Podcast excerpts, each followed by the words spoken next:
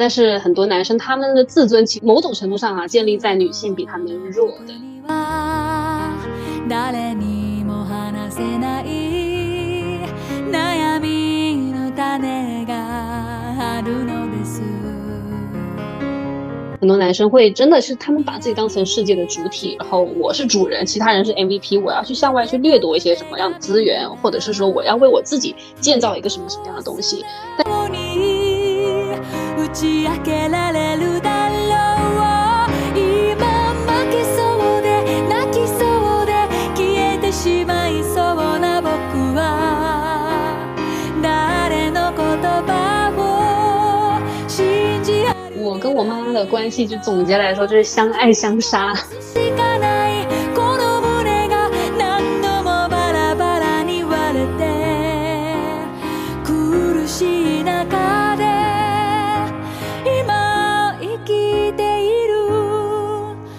人生是旷野，不是轨道。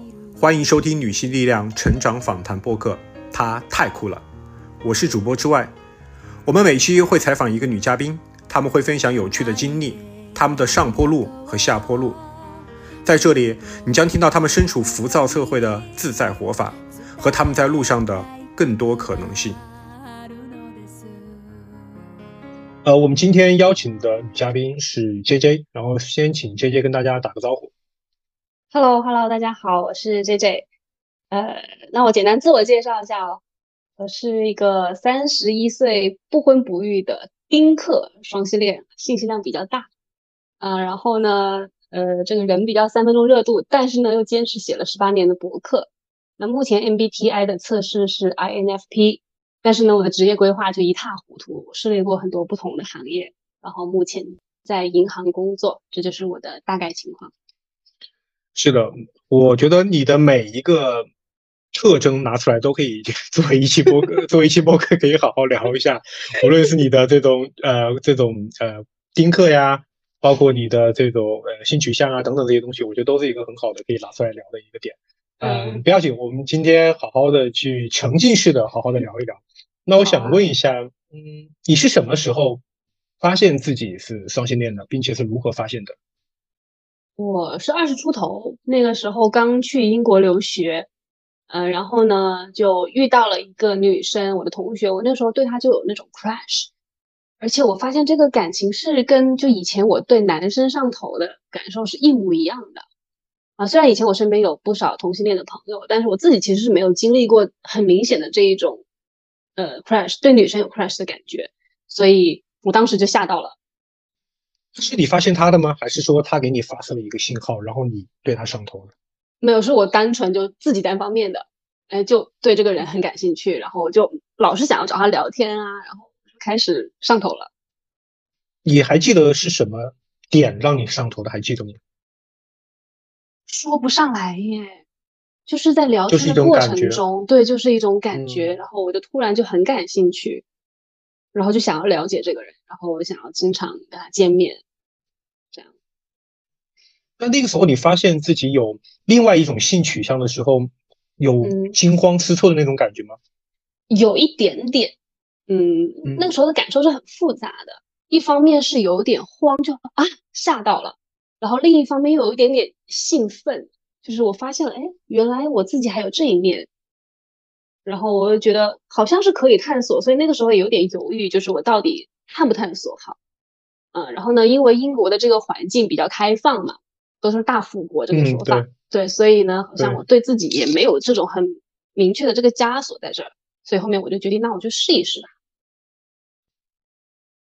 是不是英国的这种本身的这种土壤就很容易滋生这种对啊、这种就是少数少数的这种这种性取向的这种对我？当时还去参加过两次 Gay Pride，就是嗯同性恋的游行，所以我觉得它嗯就是这么一个氛围在，它非常的正常化。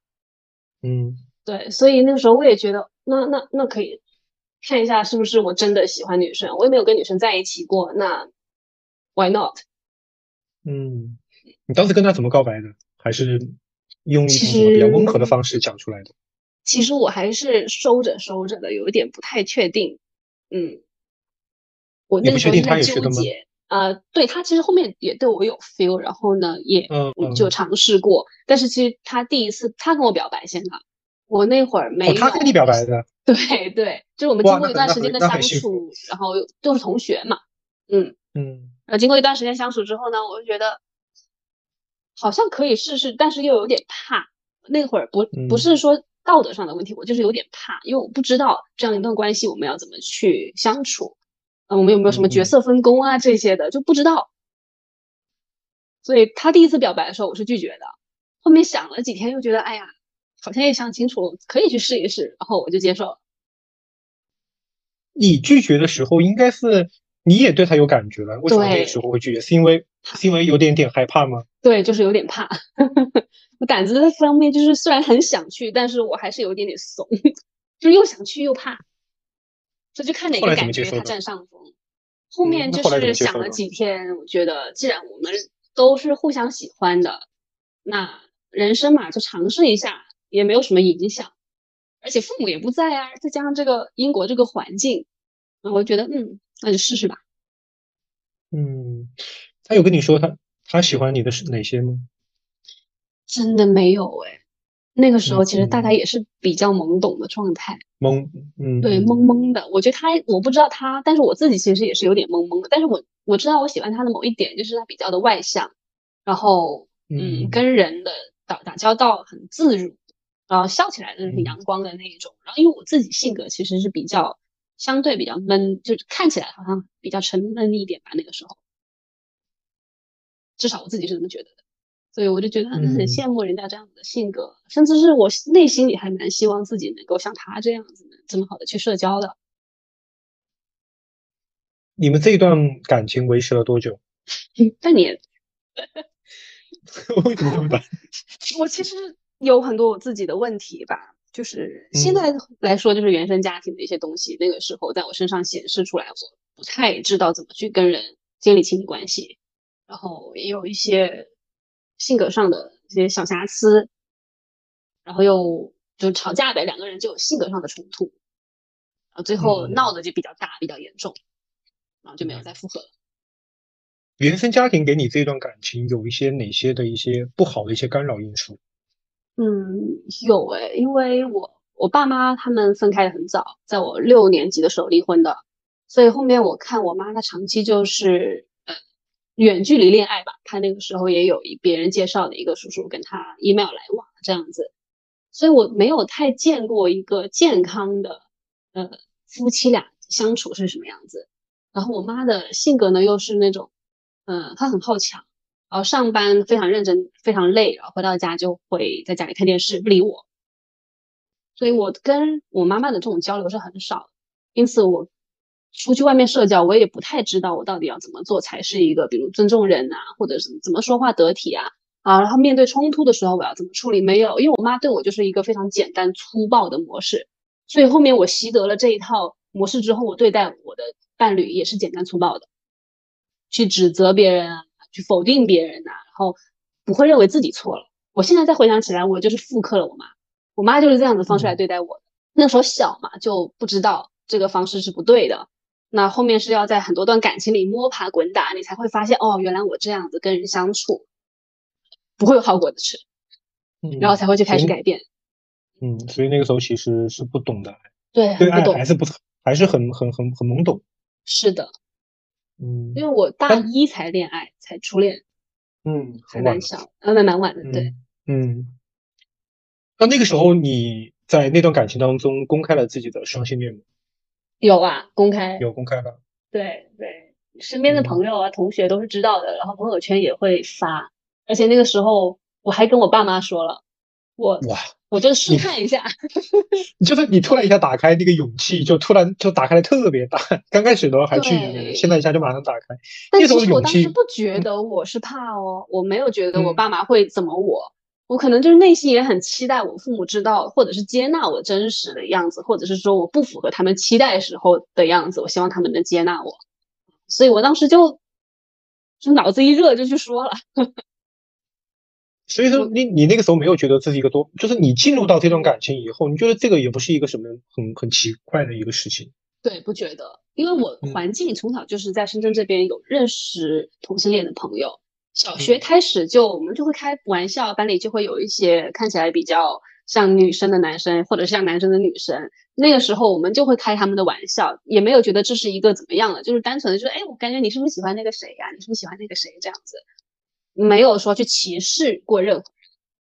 所以他们也没有跟我们表达过说他们受到过很严重的歧视，至少我没有听到过。所以我一直都是认为这是一个比较正常的东西。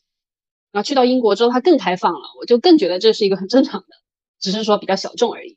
所以说，其实，在你身上也可能都没有那种叫做所谓的鼓起勇气来宣布你出柜这个没有，真的没有。对没有完全我非常的嗯，非常的自然，而且甚至还有一点小骄傲。我觉得这个可能也是呃，可能跟我自己的家庭环境里面有关吧，因为我父母是比较正统的那一类人，他们经常跟我灌输什么是正确的，什么是常规的，他希望我像大家一样就是循规蹈矩。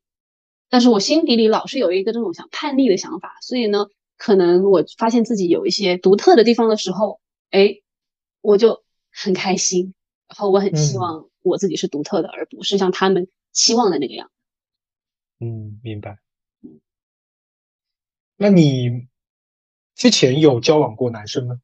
有有谈过，嗯嗯，男生会多一些在那之前，嗯但是本身也没谈过多少段吧，感嗯觉还是蛮不一样的。但是在现在在谈女生，跟当初谈女生的男生还是感受很不一样哦。呃，年纪轻的时候呢，不会想很多东西，然后包括其实我嗯。第一个女朋友呢，性格也是比较偏男生的，所以还是有一点复刻跟男生的这种相处模式，还有他的嗯。性格也是有一点像男生嗯，对所以以前我也在想，那我是到底是同性恋呢，还是直的，还是怎么回事儿？因为好像不是那种很女性化的女生是我喜欢的，所以那个时候不懂嘛，社会上也没有那么多的这些信息去探索我的性取向，我就是懵懵懂懂的往前走。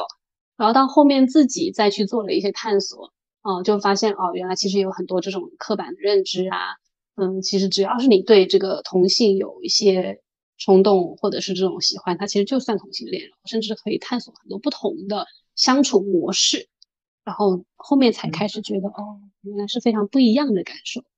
那在你交往的男生和交往女生，从现在来看来，你觉得男生和女生和你交往的这种感受的区别在哪里？哇，这个就是一个大的话题了。嗯，那我嗯。先说跟男生，嗯。嗯、但是希望你不要觉得冒犯啊，我只是说我自己的嗯没关系感没关系。受啊，就是嗯。跟男生呢，嗯，很多男生还是会有一些大男子主义的东西在这里面，嗯嗯，所以呢，我会感受到一些不尊重、不平等。嗯。而且这个本来就是男权社会嘛，其实我们以前都是被规训的，大家的性别的分工啊，然后你应该怎么样表现，你要什么样的审美，所以那个时候我其实自己也是非常的受男性凝视来规训的，所以我会去迎合他们的审美，然后压抑我自己，比如说，就他们都喜欢黑长直的头发，或者是穿的很有曲线的一些很或者很淑女的一些衣服，我就会这么去穿。啊，但是呢，其实我自己很希望说，啊，我可以剪个短发，然后我可以去搞一头脏辫，或者是怎么样的。我就想有这一部分的自己，我是很想出来的。但是我会觉得，如果这一部分出来的话，可能没有男的喜欢我。啊，然后呢，跟男生相处的时候呢，有一些我性格里面东西也是比较强势的。呃，但是很多男生他们的自尊其实是建立某种程度上啊，建立在女性比他们弱的基础之上。所以呢，我又觉得好像我是不是要压住我自己强的那一部分，啊，让对方觉得我小鸟依人也好，或者是我要依赖他也好，然后这种相处模式就让我觉得我是一个客体而不是一个主体，然后我跟他们很多时候没有办法进行一些比较深度的交流。那在我年纪很小的时候，可能这种深度交流不会很明显，更多的就是一些情感上的需求。但是呢，男生可能也相对来说，呃，理性一点，他没有那么多这种感性的东西去跟我去进行交流。呃，这个是目前我觉得跟男生在一起的一些感受。那么跟女生的话，早期我没有想很多，嗯，那个时候也会去遵循以前的这种男女的性别分工，呃，但是已经慢慢开始有些变得模糊了。但到现在来说，我觉得跟女生在一起，我更多的是一种主体感，啊，然后我们的这种角色分工是模糊的，可以去探索的，所以我能感受到更多的平等和尊重。然后呢，我能在女性身上看到一些我曾经也觉得我可以去展现出来的东西，但是被我压抑了。所以这种时候，我又可以去更多、更大程度上的去展现我自己。然后我不用担心说，哦，那对方喜欢什么，我要去迎合他的喜好。因为我觉得可能，嗯，女性凝视来说，它相对来说，相对男性凝视来说，还没有那么严重的刻板印象。所以我觉得没有一个框架框着我，我必须要怎么去做才可以。所以在这一种关系模式里面呢，我就会觉得更轻松。所以说，其实你是觉得和男生谈恋爱容易变成客体，然后和女生谈恋爱的话，其实自己是一个很平等的，这样至少自己是一个有自我的这样的一个主体，这样的一个位置。对，相对来说，但是这里面肯肯定有一部分是外界的原因，但也有一部分是我自己的原因。可能因为从小我受到了很多这种规训，所以我不自觉的跟男生在一起，我就会进入那个模式。但其实我现在觉得我不是很喜欢那种模式。那如果我想要打破这个模式的时候，其实呃，不光是我自己要打破，对方其实也得打破，我们才能够进行一个相对平等的对话。那就不是说我自己主导得了的。那么在女性这一边呢，就会。没有这么多框架，所以我感觉我们处理起来就会舒服一点。但是它也有一些别的苦恼，也不是说就完全就，比如说，嗯，女生还是我自己的感觉哈，像我现在的伴侣，他的情绪跟我一样，也是大起大落的，就不会那么理性。我们有时候吵架就是两个人的情绪针锋相对，但是比起以往，我跟男生的话，可能对方会相对理性一点点。他能承接得住我的情绪，或者就是说，当我情绪发作的时候，对方就不要激怒我。但是我跟女生一起，我们感觉就是这个情绪交流，它碰撞的非常的激烈啊。但是有的时候我又很喜欢这一种碰撞，因为跟男生可能到不了这个层面，至少对我来说吧，我觉得目前。嗯，那其实你觉得你在跟男性交往当中获得了什么？比如说，除了你刚刚提到的他能够接住你的情绪以外。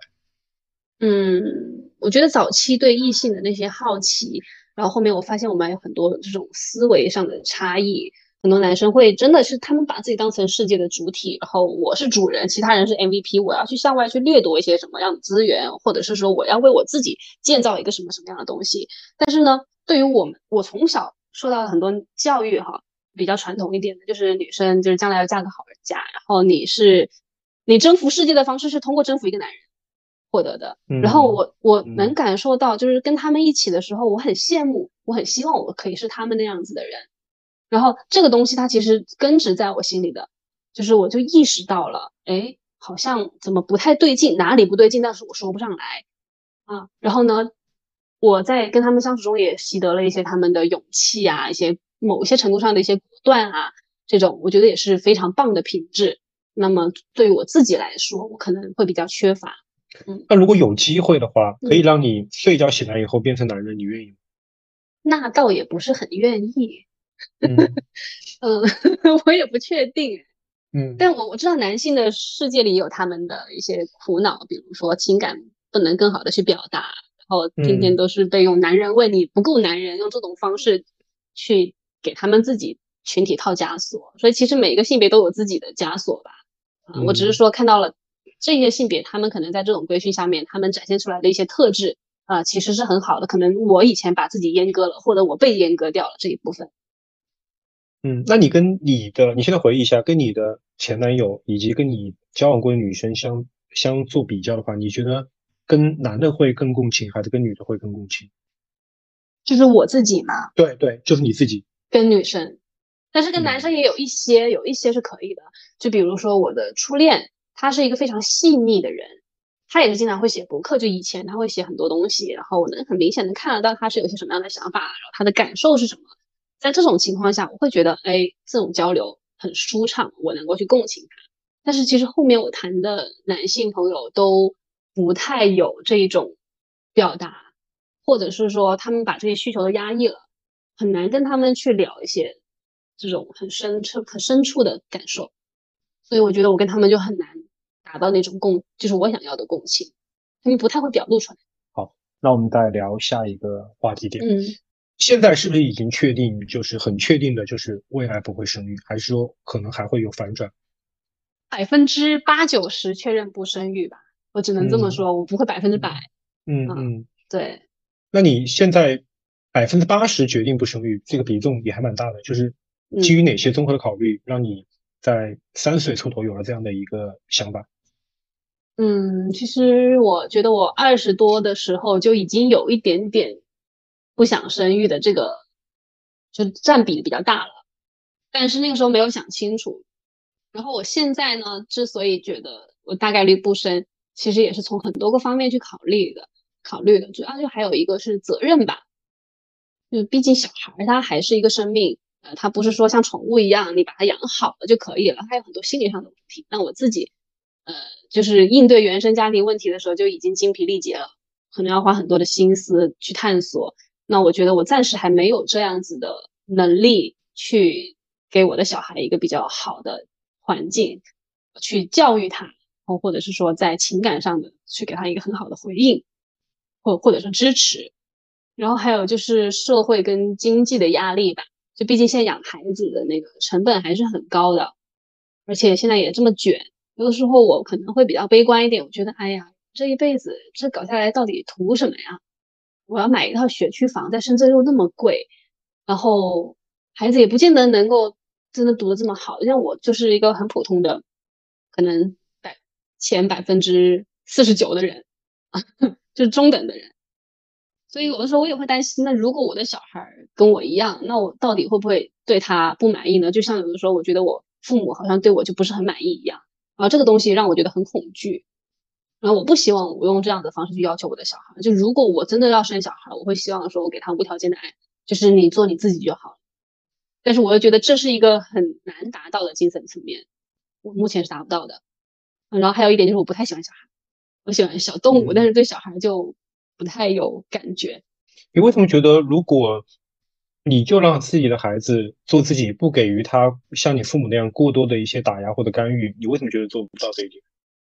焦虑吧，主要是还是来自外界、嗯社会外界的压力？外界，对对，其实我觉得很多时候我内心有一个想法，但是外界老是给我施压，然后有的时候我觉得我扛不太住，我就会焦虑，然后我就不知道该怎么办了。我觉得自己的内心的力量不够强的时候，你就是会这样子焦虑，反反复复的。嗯，那如果将来某一天我真的非常的笃定了，那我们可以再看到底我还想不想生，或者是我还有没有这个能力生。但是目前来说，我觉得我做不到的话，我不愿意去轻而易举地就带一个小生命来这个世界上，然后一顿乱养。因为你现在还没有完全百分之百确认嘛，你会给自己，因为现在你也三十岁出头了，那么其实年龄也在一点点的增大，然后你会嗯给自己一些呃一些保障的，或者说给一些呃回就是回转的一些余地，会做一些相应的一些什么措施吗？会不会有这样的？我闺蜜们她们还真聊过冻卵这件事儿，但是对我自己来说，我不愿意。我觉得首先一个也是她花这么多钱，然后后面也不见得真的有效果啊，因为她毕竟还要提前透支你的那个卵子的排量嘛。嗯，然后它也是伤身体的。呃，然后还有一个就是说，我想过，那 OK，那我不生，那我领养以后行不行？我觉得也也不是不行。我本身对基因这个事情，我初中的时候就有想过这个问题了，到后面又大概了解了一下《自私的基因》这本书，我就发现，哎呀，人类就更像是一个基因的池子，我并不是说我非要把我这个基因传下去，因为经过很多代的这个融合之后，你个体的基因已经被冲淡了，所以它就是个大池子。然后我觉得，如果我没有这种执念的话，其实还好吧。我不是非要有一个就是我自己亲生生下来的，那领养回来的小孩，他也是一个很好的人，只要我好好愿意去教育它，我觉得这是会有爱的。就像我现在养了个猫，不是我亲生的，还矿物种，我都爱的要死。更别说如果万一我真的想要个小孩，我领养一个，我一定也会爱他的。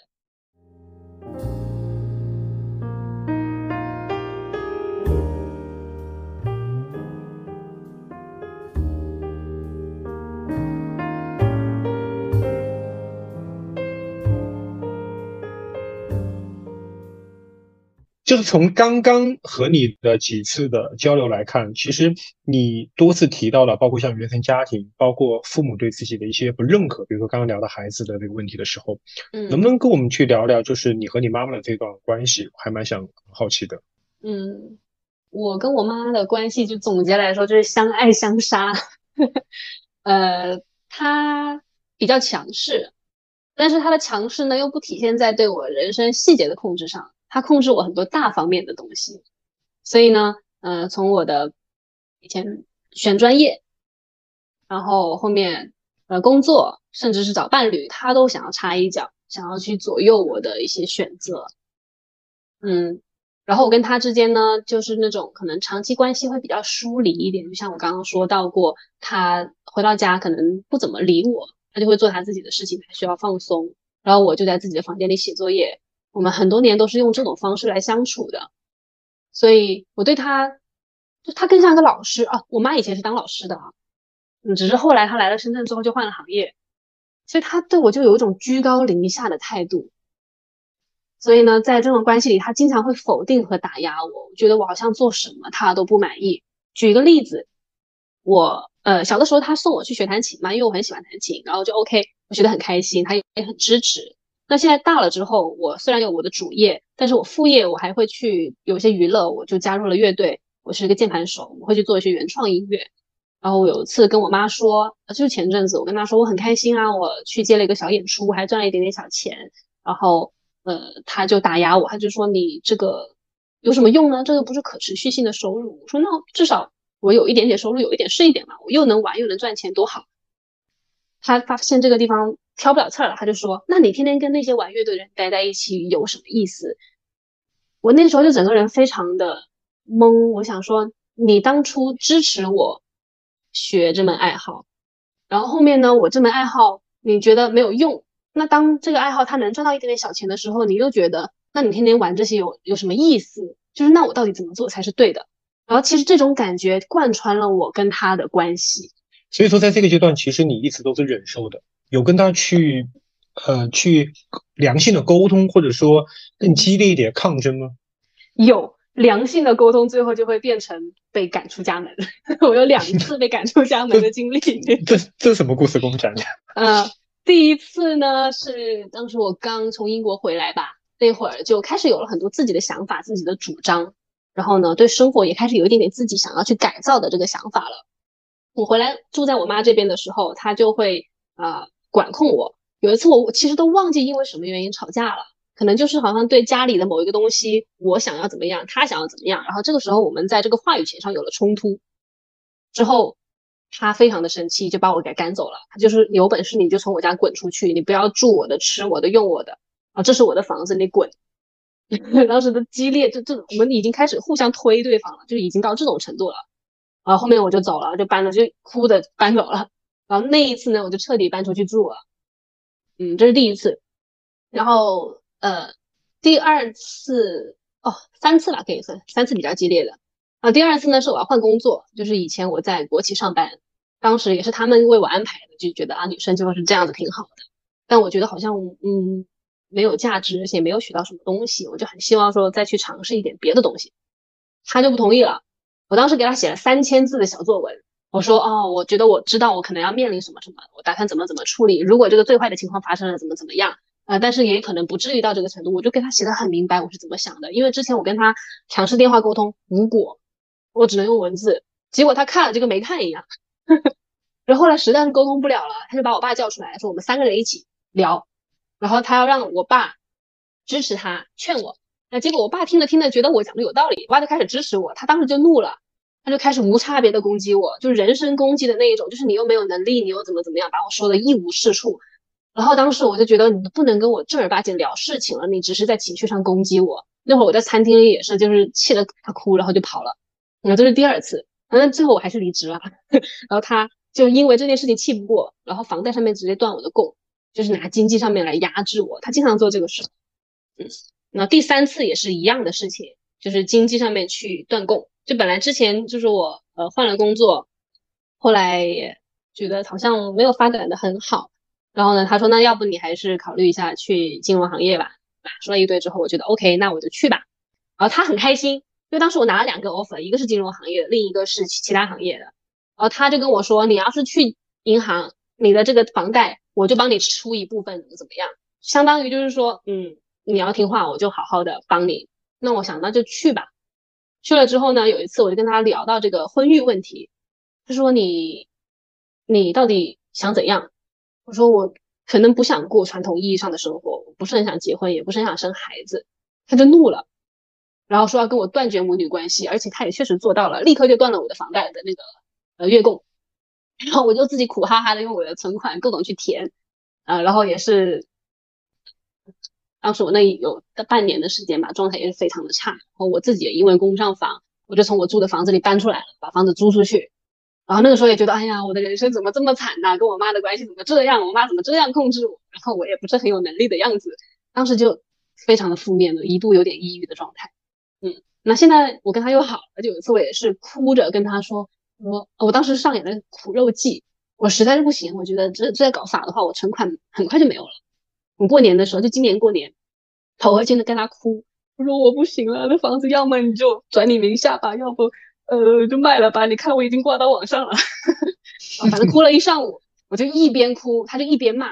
我那个时候其实也很想反驳，我真的很难受，他骂的太难听了，但是我就忍着，我真的是硬生生忍了一个上午，好难受啊。后来他就害怕一边骂就一边给我转钱，然后我觉得哎呀那也行吧，然后后面关系就和好了，嗯。然后现在我就在用一种敷衍疗法，就是他跟我说什么我都敷衍他。其实我以前很希望得到他的认可，啊，我很希望就是他能够，比如说认可我的这个性格啊，或者是我的性取向啊，或者我的人生的选择啊，或者我的价值观。但是我发现这个事情应该大概率不会发生了，他的观念已经定型了，他不太能够接受新鲜的东西，所以现在我就放弃了这条路。就我也很痛苦，挣扎了很很长一段时间。我发现我怎么做都不行，我怎么去向他证明，我就会遭到连环的认可，呃，连环的否定，就是它是条死胡同。所以呢，我现在就觉得，OK，算了，我们求同存异。这也是我这最近这几个月吧悟出来的。嗯，这就是我目前跟他的关系。你有没有想过，为什么你从骨子里很？希望得到妈妈的一种认可，就是即使他这种用精神上的这种去摧毁你的这种，或者说去对你进行这种，我觉得可能有甚至有点 PUA，那为什么你还希望得到他的一种认可？我觉得这可能是很多小孩子天生的一个东西，因为嗯，父母他是你的第一养育者，呃，对于小孩来说，可能一开始我怎么判断我自己是好的还是坏的，可能就是从父母那里来的。父母的反馈像一面镜子，去照到我到底是好的还是坏，的。他建立了我的第一层对自己的认知。但是在从小我的我跟我妈的互动里面，她长期是不认可我的。那么以前我就我特别的自卑，小的时候，然后我现在慢慢慢慢意识到了我的这个自卑以及它的来源，我就在努力的去改变它。但是我依然心底里有一个没有满足的小孩，我企图通过成年之后我的努力去让我妈妈认可我，哦，让我自己得到这一种满足感。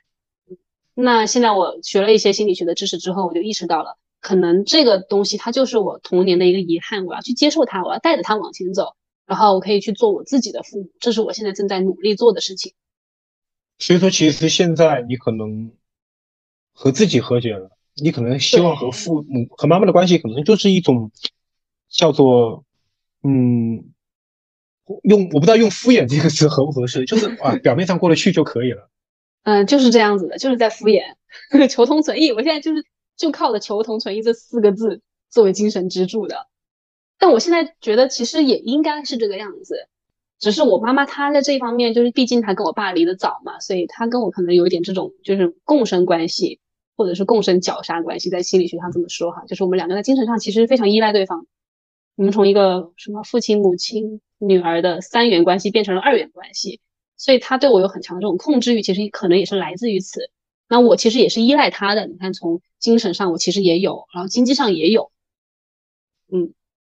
所以呢，我现在很希望说我能够独立，但是暂时我可能有还没有这种能力，嗯。然后那我怎么去跟他相处呢？我也尝试过我的以前的那些方法都不奏效了。我觉得现在能够维持表面的和谐。可能是对我们来说都好的一个方式，就他不至于太难受，我也不至于太难受。然后这个其实也是从我女朋友那里学来的，就是他对他父母也是这样，他从来没有想过跟父母说公开自己的性取向，至少目前不会，就是因为他觉得他父母大概率是接受不了的，他也不想给他们增加这么多烦恼。然后他父母就一直觉得。哎，我女儿其实是一个什么什么什么样？他们对自己的女儿有一个认知，但实际上这个认知跟真实的她之间是有个巨大的鸿沟的。但是他觉得没有关系，我也不是非要去填这个鸿沟，我就让这个鸿沟在这儿，我们能够好好的爱对方，我们能够有一个好的互动，其实也是可以的，并不是说我们非得拿对方最真实，甚至是说最刺人的一面去互相敌对。你觉得你妈妈是属于厌女的吗？有一点，有，嗯。虽然我没有在重男轻女的这个环境下长大，四川那边至少我的家族不会，所以呢，我其实一直也没有觉得说我在这个家族里面有很严重的因为性别被打压。但是当我出来社会，我想要发展我自己的时候，我就发现了我妈还开始规训我，就是女孩子要怎么样，然后甚至她认为她自己也是呃。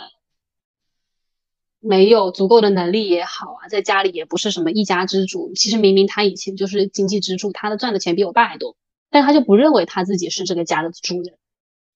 然后他会因为自己的女性身份而去呃阉割掉自己的一部分，然后他也企图用这种方式来阉割我。所以我觉得这其实是个厌女的部分。然后举个例子，有一次我跟他聊这个事儿，因为我当时在看一些女性主义的书。他知道了之后，其实那时候我也是求他的认可。我跟他说：“哦，我最近在看一些书，因为他以前老说我浅薄，然后我就想证明自己我不浅。然后我就跟他说我在看什么。他看你这看的有什么用啊？你天天看这些有意思吗？然后你看都被你都被带歪了。我说我没有带歪啊。呃，首先我看到有一点就是你也遭受了很多不公平的待遇，比如以前计划生育的时候，你你被抓去上环，这个对身体的损伤是很大的。可能相对来说，男性他去结扎的话，他的损害比较小，而且可以复通。”不是说一个绝对性的影响，但他就觉得家里的经济支柱很重要。如果男的被抓去出了个什么问题怎么办？当时我就想啊，明明那个时候你的工资比我爸还高，你才是家里的经济支柱啊。他就反驳不了，他都不说话。然后他就他就说，总之就是你看这些书一点用都没有。我从来没有觉得我受过任何的不公平对待。然后呢，我之前是长期独居的一个状态嘛，他就。一直想我找男朋友，想我结婚生孩子，就跟我说家里一定要有一个男人，呃，没有男人的话不安全。然后呢，你也没有一个顶梁柱在这个地方，这个家是要有一个男人支起来的。所以我觉得他就从从始至终他都不觉得他是家庭的支柱，他也不认为我可以支撑起我的生活，我必须要依附于于一个男人才可以。我觉得这就是他厌女的一部分。嗯嗯。那你就是其实前面经历了还蛮多的，就是在妈妈这种打压下，然后呃忍受，然后又嗯反抗，最终可能还出现了一段时间的这种母女关系的这种破裂。那后来因为经济的原因，实在没有办法，然后又反去 反过去向向自己的妈妈妥协。是的，对，就这段经历其实嗯还蛮宝贵的。那你觉得嗯？如果你想给就是同样有这种经历的女孩子，如果她们也遭遇到这种父母的这种，如果是言语上面的打压，或者说经济封锁啊等等这些东西，你有什么一些好的这种自救的一些建议？嗯，有几条吧。我觉得，嗯，首先是面对打压这件事情哈，呃，就真的要课题分离。课题分离就是说，谁的感受谁负责，你的感受我我不管，我只负责我的感受。就比如说，像我父母可能对我有一些他们认为是好的的期待，但是我其实可能满足不了，而且我也不认可那些期待是认正确的。那么他们要承受他们的失望，因为这是他们自己的期待，这背后的原因我不去探究，那么我就要去承受我自己的一些东西。比如说我，那我到底要追求什么？我要怎么去探索我的人生？我失败了怎么办？这就是我的课题。就是我们不要混淆在一起，就是说我要去为他的期待负责。然后他要为我的人生负责，这样搅就中国社会很容易搅在一起，然后这样其实大家都不舒服，因为每一代人就每一代人的想法，呃，没有办法统一，大概率是没办法统一的，所以就是课题分离。然后其中还有一点是，我觉得要找到一些外部的支持吧，就是以前我老觉得我要从我的父母这里得到认可，但是我后来发现我的朋友很认可我。然后我就会多跟这些认可我的朋友一起交往，然后他们会夸我呀什么，我会听得很开心，我也觉得自己也不错。然后后来有一天，我就慢慢把这些夸奖的东西都截图，然后我就发到一个相册里面去，就叫我的那个什么夸夸夸夸记录本吧，好像是啊，我就经常经常去更新，谁夸我了放上去，就因为我可能自己不太能够确认我自己是好的，所以我还蛮暂时还蛮需要这种外界的反馈啊。那这个反馈并不是非得来自于我的父母，我觉得将来积累到一定程度之后呢，其实我也会对自己有一个好的认知，所以这里面我也在做一个事情，就是写夸夸日记。但是这个取决于我的能量状态，有的时候我能量比较好的时候，我就开始写啊，今天我做了什么事，我觉得自己很好啊。然后最近我有一些什么样的小成就，哪怕是非常小的，我把它写上来，就是让自己能够好好的去夸自己，也习得这种能力。然后还有一点就是，呃，经济独立，这个是我暂时还做不到的啊。对，嗯，就如果。有一些人，他们已经经济独立了的话呢，那原生家庭如果真的打压的还是很严重，那还是最好拉开一定的这种物理上的距离，然后精神上也能够拉开距离，这样是比较好的。那我现在是暂时也没有办法，那我还是得去做一个妥协。那如果有些人他真的没有必要妥协的话，我觉得可以先顾好自己，然后等将来自己有能量了，你可能再回去处理以前家里的事情也是没有问题的。嗯。你现在采取的这种策略，就是和妈妈用一种貌合神离的方式，然后来相处，就至少表面上面还说得过去，但实际上其实你们应该是两条心。对，那倒也不完全算两条心吧。我觉得就是维持一些表面的东西，然后让我们的情感也能够好好的表达。因为有的时候我们可能把爱和认可非常的混为一谈。但是可能东亚的很多父母啊，他们不太知道怎么去好好的表达爱，表达爱的方式可能就是否定你，或者就是挑你的刺儿，啊，这种方式对小孩来说是非常难受的。那如果我们老是想要去向他们证明，或者是求他们认可，我们自己也很累。所以我觉得就是，那我不通过这个渠道，我就是说你，我顺着你一点点啊，那你说我差不多忍了就行了，或者我敷衍你，我不跟你去揪这个东西了。但是你你对我表达关心，我对你表达关心，这个东西不影响的。就我们不要再上升到呃认知的层面，上升到价值观的层面，就是一些普通的吃喝玩乐，你今天干了什么，生活的层面就够了。你现在目前的这种生活过的日子，是你想要的一种很向往的生活吗？有一部分是，有一部分又不是。我觉得，嗯嗯，我有点不太确定哈。有的时候我觉得，一方面呢，我很想去探索更加自由的生活，就觉得可能在银行待着。还是更比较限制我，我有一一度我也很想去外企，或者甚至想过说，要不去做自由职业，嗯，但是呢，我又觉得这个东西可能我目前背着房贷的话，不是很敢这么去做，所以，嗯，我也要去做一定的妥协，就会在一个相对稳定的体系内去工作，所以这一部分我目前还来说不是很满意。然后还有一点就是说，因为我老是去呃尝试过去。探索我自己想要做什么职业，但是呢，可能赛道没有选对，或者就是我自己其实也比较不确定我到底能不能行。我很担心我这个房贷到时候还不上怎么办？跟我妈的关系又不好了，这个怎么办？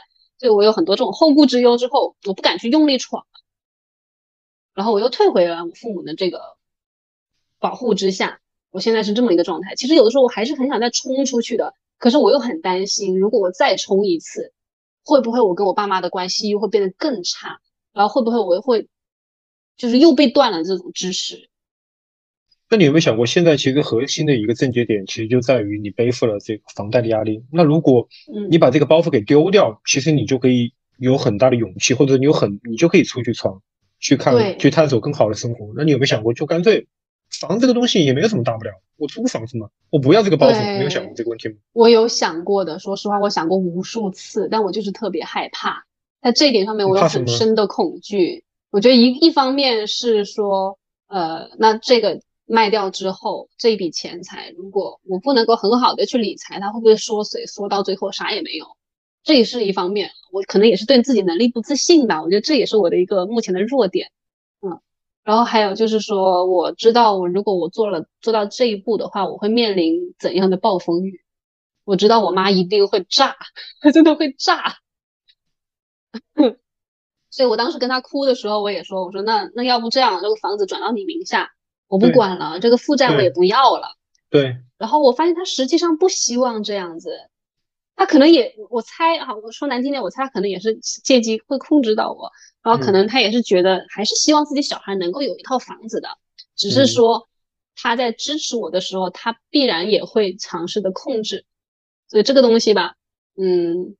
目前来说，我也是进行了一个妥协，就我也会担心我跟他又变又矛盾又加剧啊。其实我现在不想承受这一种父母的关系破裂带来的那种感受，真的很不好。这种感这种感受不全是经济方面，对吗？对，不全是。也包括这种亲情，也包括你其实你还是对妈妈的这种亲情，你还是很看重。对，虽然我心里有的时候很恨他，但是我必须承认，我还是很爱他的。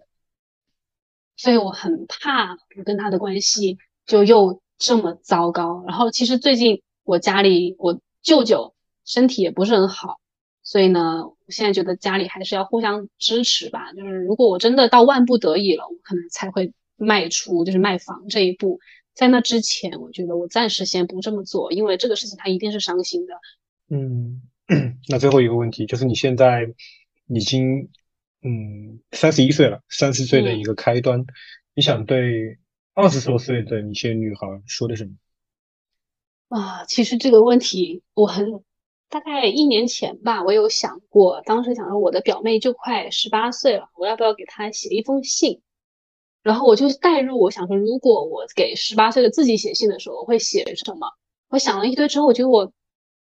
其实没有什么特别想说的，那我觉得人生就是一场体验，没有说你非得去成就一个什么东西，你的人生才是成功的，而是说你这辈子你有去尝试过你想要去做的事情吗？所以我觉得可能对于二十出头的人来说，更重要的是找到自己，嗯，然后不要太听这个大环境一味给你灌输的东西，所以这种时候多阅读，多去旅行，这个是我觉得有意义的，嗯。最重要还是就找到，就是我到底想要做什么，我是谁，然后可能我适合什么样的生活。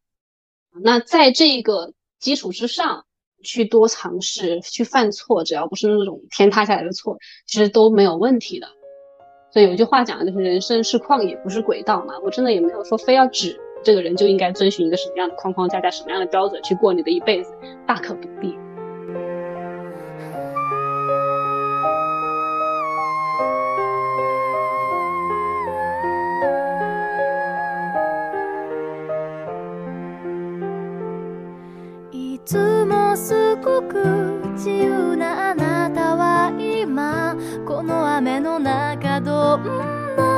夢を追いかけているの。どこかで孤独と戦いながら